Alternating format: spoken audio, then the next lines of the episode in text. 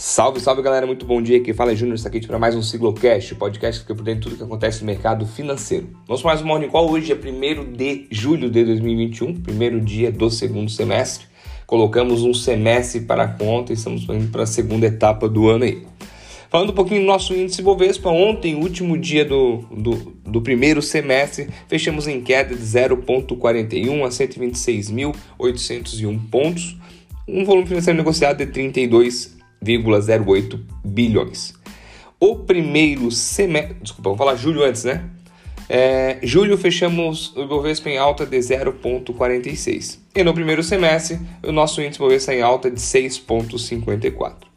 Já o dólar ontem teve um dia de alta, fechamento de Petax, né, último dia útil do mês, então é, é, era esperado essa volatilidade, subiu 0,63, cotada a R$ 4,97.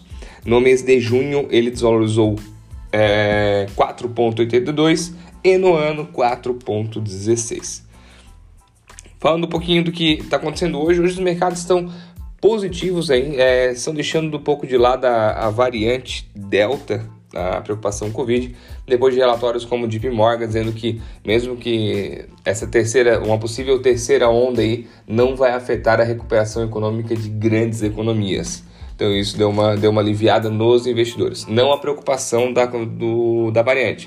Questão sanitária, sim, é preocupante essa nova variante, pode morrer muita gente, sim. Mas para o mercado, a, para o mercado financeiro, realmente os relatórios estão dizendo que as grandes economias vão continuar. Expectativa também, é, hoje o DXY está no 0 a 0, uma expectativa nos Estados Unidos aí de um, de um crescimento é, padronizado, vamos dizer assim, sem aquela, aquele auge para gerar inflação, sem aquele muito ruim. Então, os dados do payroll amanhã vai ser muito importante para definir essa, essa visão, como que o mercado está vendo a questão do crescimento americano, muito rápido, preocupando com a inflação, muito devagar, tendo que ter mais estímulos do que esperado. Então, amanhã a gente vai ter uma noção com esse dado do payroll. É... Além disso, o Bolsa de Dalian hoje, minério de ferro subiu 1% e petróleo está subindo aí 1,17 no momento, aguardando a reunião da OPEP+. É, se ela decidir aumentar o estoque em 500 mil barris ou menos, é, tem grande possibilidade do petróleo subir mais, que agora está 75,50. 75,50 o barril do petróleo Brent, que é referência para a Petrobras.